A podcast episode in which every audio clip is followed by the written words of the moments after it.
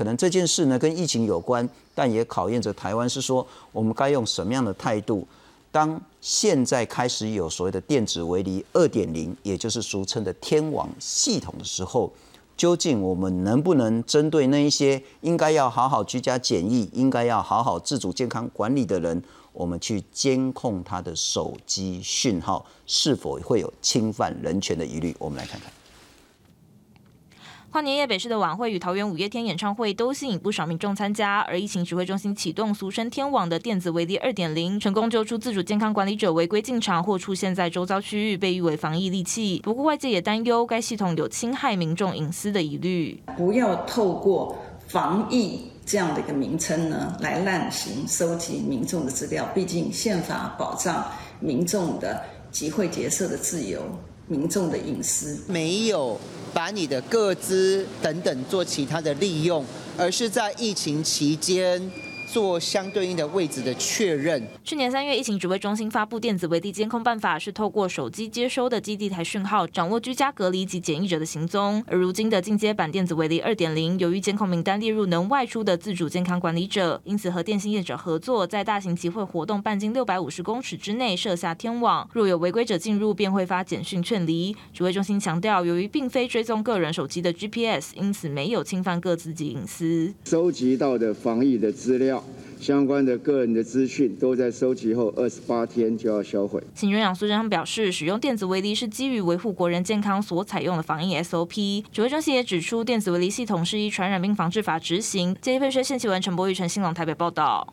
介绍两位特别来宾，欢迎真理大学法律系的副教授吴景清吴老师。嗯，大家好，欢迎律师黄定颖。朱晴，大家好。不过我们来看看了哈，什么叫做电子围篱二点零啊？其实之前早就实施一点零。一点零呢，就是说，譬如讲你咧厝诶，好居家隔离，还是讲你咧迄个防疫旅馆，就自主检疫的这一部分呢，然后你就是你的手机讯号一定就是在这个范围，如果你离开的话呢，我就知道这个叫做电子围篱一点零，啊，起码电子围篱二点零公，以前一点零我只知道你离开，我不知道你跑去哪里。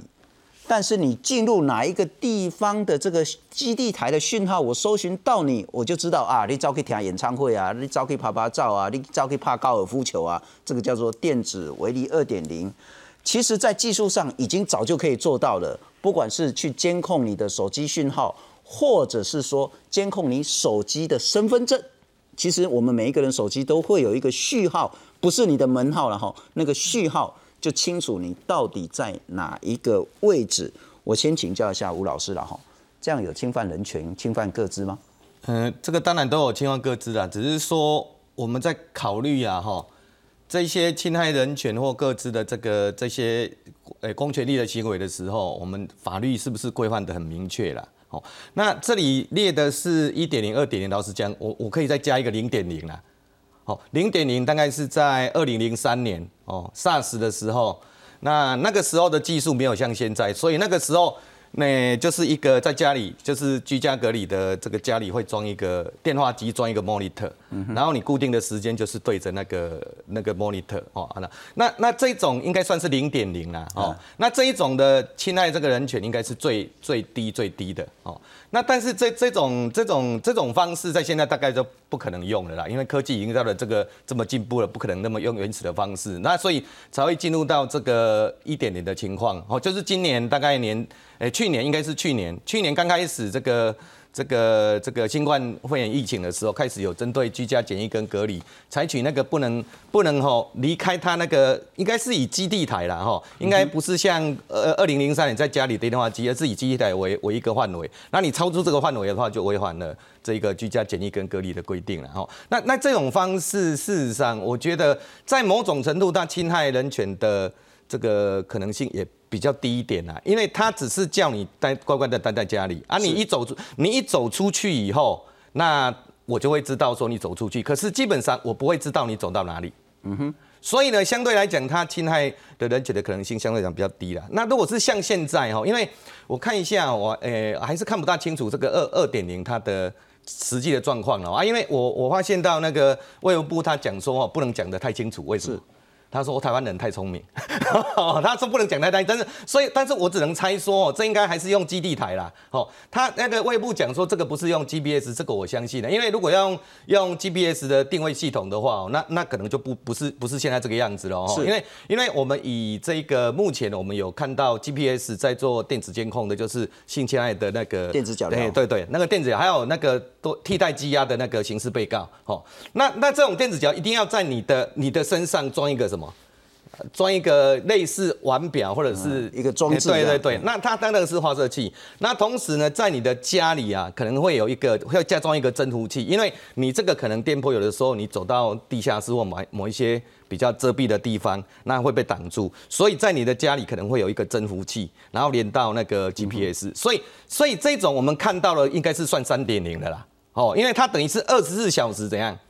全部全部都被监控了哦，那那但是要注意哦，这种三点零哦是侵害人权最最深的，但问题是它目前只适用我刚才讲的那种情况。第一种是新现在的假释跟缓期，那个是已经判决怎样，已经确定的哦。那另外一种是刑事被告哦，这两种。那目前这两种方式哈，因为他采的方式是一样啊，因为据说这个司法院在。建制这个什么？建制这个这个去呃，这个去年办法出来以后，他他的那个给西亚比中比后了，所以他还是用华布那一套，所以这个是，但是我认为这个是有问题。那那现在问题来了哈啊，如果是像针对哈这一种简历的，他不是犯罪者，是他也不是刑事被告，那我们就不大可能去用 GPS 这种方式嘛。好，那我们就可能退而求其次，就利用手机定位的方式。那手机定位的方式，如果是一点零，我觉得刚才讲还好，但是如果到了二点零的时候，因为你已经知道，你走出去以后，我还可以知道你到哪里去的时候，那是不是会跟那个 GPS 的那个定位系统差不多？OK，那吴老师，我请教您，您是否认同在监察院下面，其实应该是超越监察院，应该是整个国家层级的这个叫国家人权委员会新成立的那个，其实是推动以及鞭策监督台湾人权最重要的一个法治机构。国家人权委员会呢，这两天发了一个新闻稿，那当然很多法界的人。觉得说这怪怪的了哈，人权真的可以所谓的妥协，人权真的可以等一等嘛？但人权会国家人权委员会他说呢，呃，人权会是非常在意个人隐私权的事情，这个是公民与政治权利国际公约所保障的事情。但是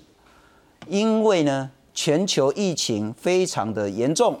国家人权会认为说呢，我们也要兼顾所有台湾人民的健康权。那因此，监察院下面的国家人权委员会说，在疫情缓和之后，再来全面检视政府的做法，来维护人权。两个问题请教您：一个是在疫情如此严重的情形下，是否我们为了顾全大局，可以在这部分稍微退让一点？第二个问题，纵然有问题。我们也可以等到疫情之后再来检讨。呃，这个那个刚好让我想到那个大法官四字六六九零号解释，六九零号解释就是那个时候针对 SARS 被强制隔离哈，然后有人去申请视线的那号解释，在那个许玉秀哦，前大法官许玉秀他的不同意见书，他前面他他他老实讲，这这个哈让我想到刚他讲的那一句话，就是说这个紧急危险能不能成为正当程序的例外？嗯哼，可不可以？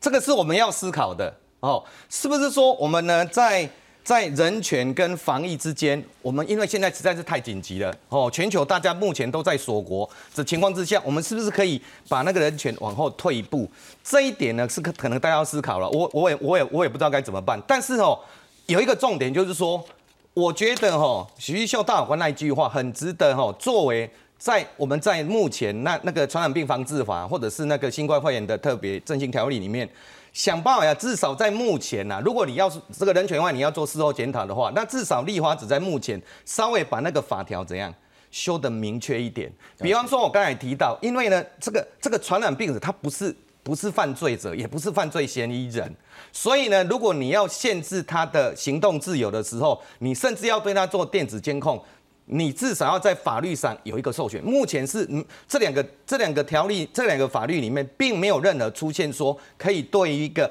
传染病或者是疑似传染病者可以做电子监控的，这个是没有明文的。了解，那黄律师您的看法？呃，应该这样讲哈，就是说现阶段的传染病防治法，因为我大概查了一下实务见解，说对于这个居家检疫或者是被集中检疫，确实有人去申请提审哦，就是说依照提审法的规定，他被人身自由受限制，因此他去申请提审，在高雄地方法院跟高雄高等行政法院都分别有那个裁定出来，那法官在这边的意思都很清楚，是说。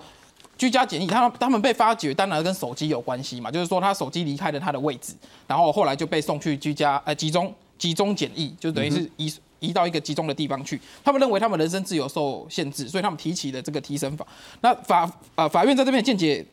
案子还是呃有一个案子还抗告到高高院，其实三个法院的见解是一样的，就是台呃台湾高等法院。高雄地院跟高雄高等行政法院三个见解是很接近，是说依照现行的传染病防治法跟防疫的特别条例，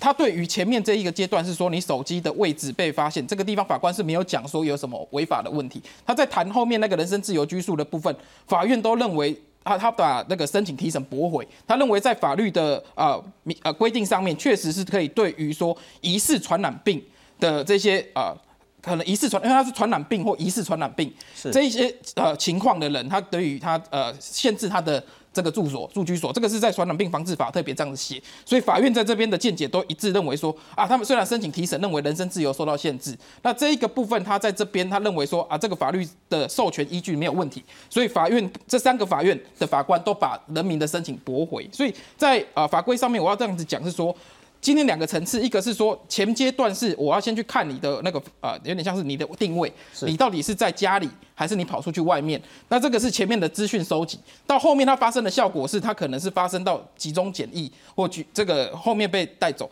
那在法院的审查上面，后面被带走跟前面这个阶段其实。法院都都写出来，就是说你前面因为你的呃这个位置离开了你原本的这个居家检疫的处所，然后后面你因为这样子，所以卫生局跟警察来找你，然后把你带去集中检疫，整个过程里面法院没有说，法官没有说这个部分违法，所以这是很特别，是说实务见解在这边从高院、地院、高雄地院跟高等行政法院见解都一致，认为法律在这边他是认为有有所依据。那电子围篱其实要特别谈的是说，呃。电子围篱，它其实本身都不是在处理犯罪侦查，它里面都是对于传染病或者是疑似传染病者，这个居家检疫、居家隔离跟自主健康管理开始进行这样的一个资讯的收集。那对于犯罪，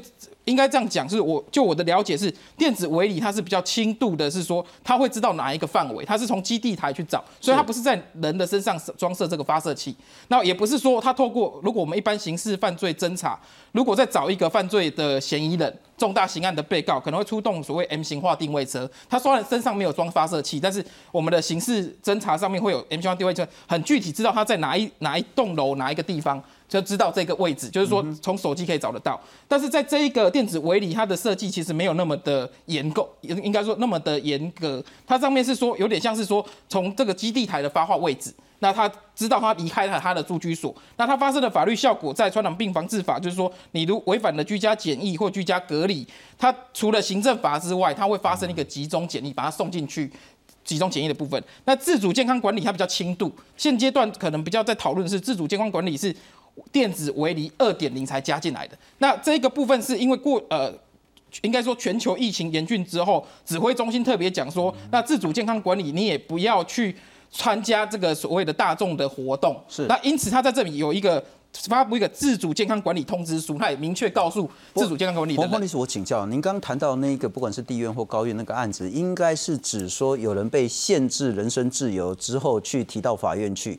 但我们现在谈的是说。政府有没有权利透过电子监控系统来去要求、来去监视这一些应该乖乖居家检疫的人？不过我们来看看了哈，指挥中心谈到说有啊，我有法源了哈。第一个叫《传染病防治法》，他说主管机关呢可以就实施对象范围或其他事项呢自己来定定。但看起来这有一点空白授权，这个都是开夸授权。第二个，《传染病防治法》第五十八条就是说呢，这个其实如果是居家检疫、集中检疫的话，这确实有明确的法源，所以这个没有任何问题。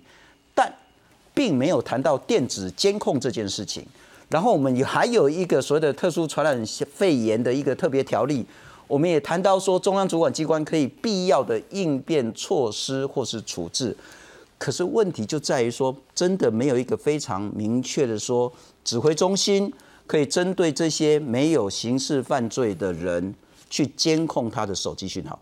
呃，应该这样子讲哈，这边有两两种见解，一种见解，呃，认为国家人权委员会在这边没有下一个判断啊，那当然后面会全面检讨，在这边他用了一个比较概括的条文，就是第七条，也就是说这个防疫特别条例的第七条，它是一个概括的说啊，那个只要可以必要的应变跟处置处置跟措施，那两我说两种见解，一种见解是说比较严格的，连集中检疫、人身自由都可以把人挤走了，都。都可以授权的情况之下，比较轻度的收集他的资讯，当然是不会难以预见这件事情可能会发生。这个是一种见解。另外一种见解是说，这个违反法律明确性原则，也就是说，你盖瓜授权有哪些太行为太一样，应该把它要件化。所以两种见解都有。那我为什么会提到刚刚讲到那个提审法的这个高雄高雄的这个判决？法官在里面其实都有去引用说他当时为什么被发现。那如果说我们正正当法律程序在讲前面被发现的刑事侦查，如果他是违法侦查手段或者是其他的违法手段去取得他的资讯，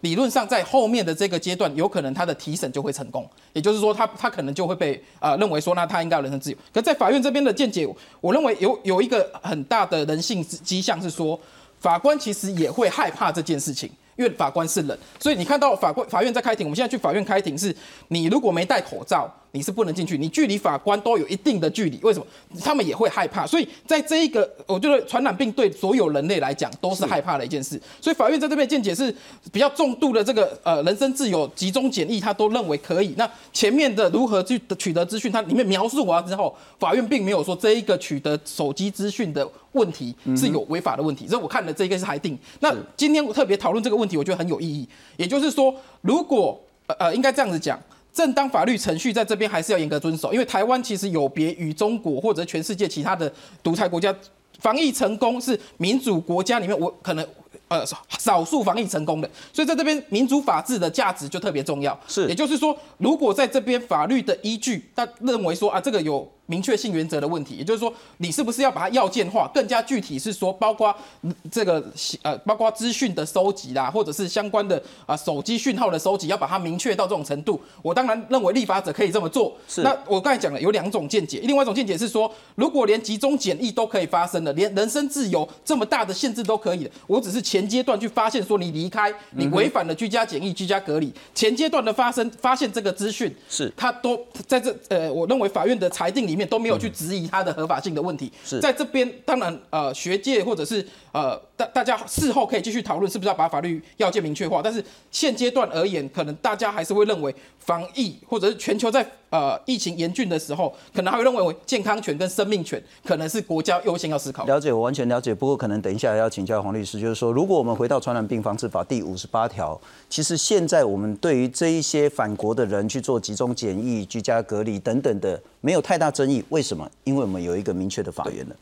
如果今天指挥中心跟立法院沟通说，我就是要有一个电子围篱二点零来监控这一些爬爬照的人，否则会导致我们一个防疫极大的漏洞，会损害国人的健康权的话，立了一个法也不会有争议。但是为什么没有立这个法？不过特别要请教一下吴老师的，就是说现在很显然，呃，监察院下面的国家人权委员会。不认为这个问题在现阶段是一个问题，这个问题可以以后再来处理。我们来看看电子围篱二点零天网对于人权究竟可能有什么疑虑？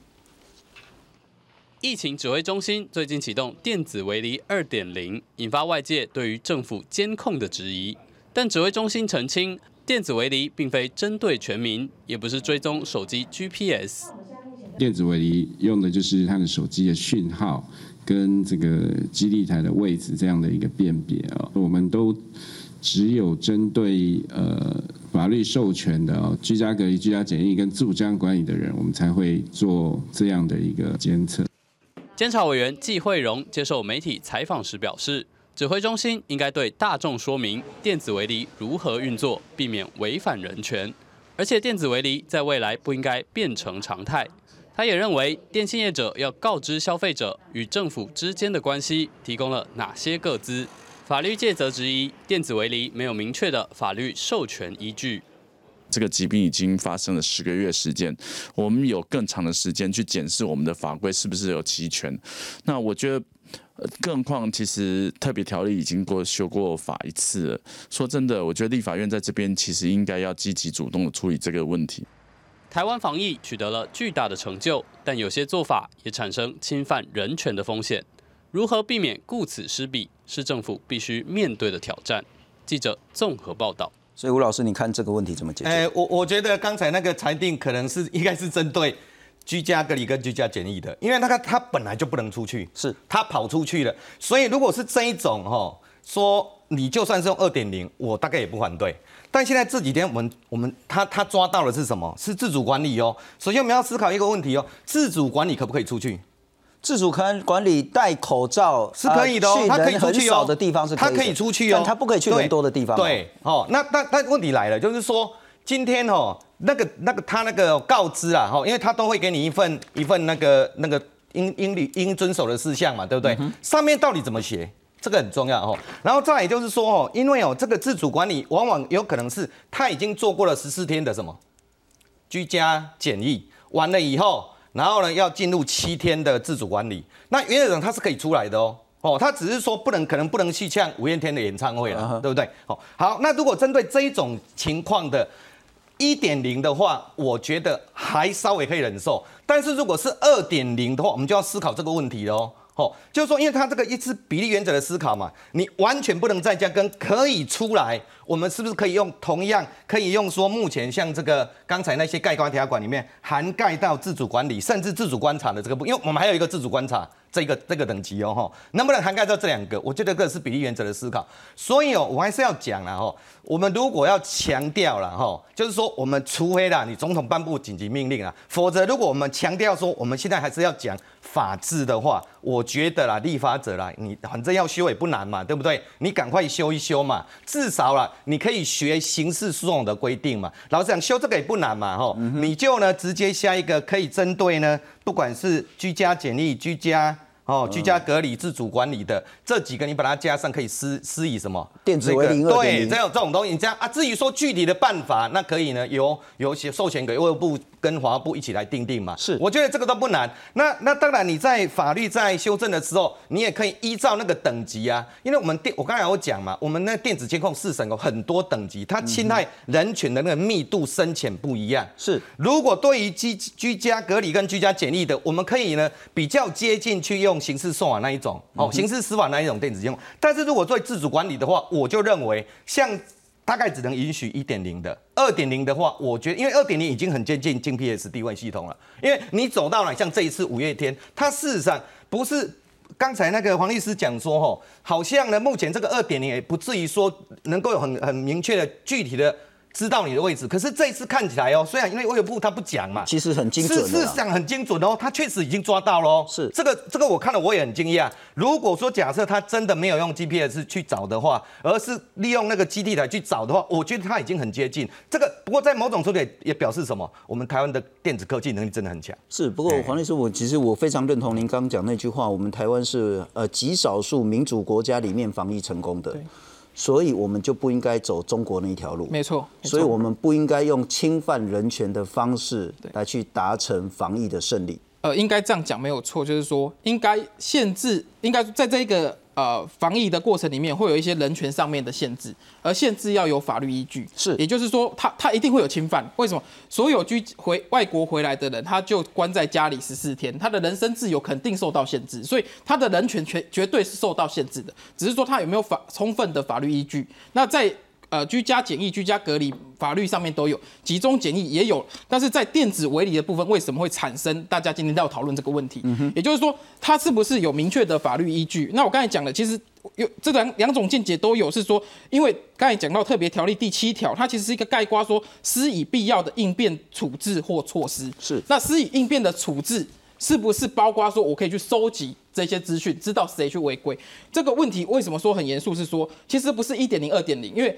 同一个同一个收集方法，这个同一个收集方法，如果前面就被就你都说啊，这个违法不能做，没有办法发现谁违反。居家检疫或居家但隔离。民主国家跟专制国家最大的不同是，民主国家是法律有说政府才能做，没有错，没有错法律没有说的政府什么都不能做没错，。这个是法律保留的基本精神。所以在这边，我为什么说有解释空间，在于说他这一个法律有说，但是他说的明不明确，这个争执在这里。对，所以说的明不明确，我才认为说学，我认为学界或者是人权团体在认为要修法，我也我也赞同。也就是说，你把它明确化，你把它要件化。那我要讲说，另外一个见解是说，如果说啊居违反居家检疫跟居家隔离会被集中检疫这种情况，人身自由更严肃的限制都可以发生的时候，前阶段的收集资讯，他认为这个是比较轻度的行为。那这一套解释就是说，啊这个第七条已经足以。作为法院依据，两种解释都有，法界都有在讨论。那我认为说，讨论这个是有价值，是在于说，台湾是少数全球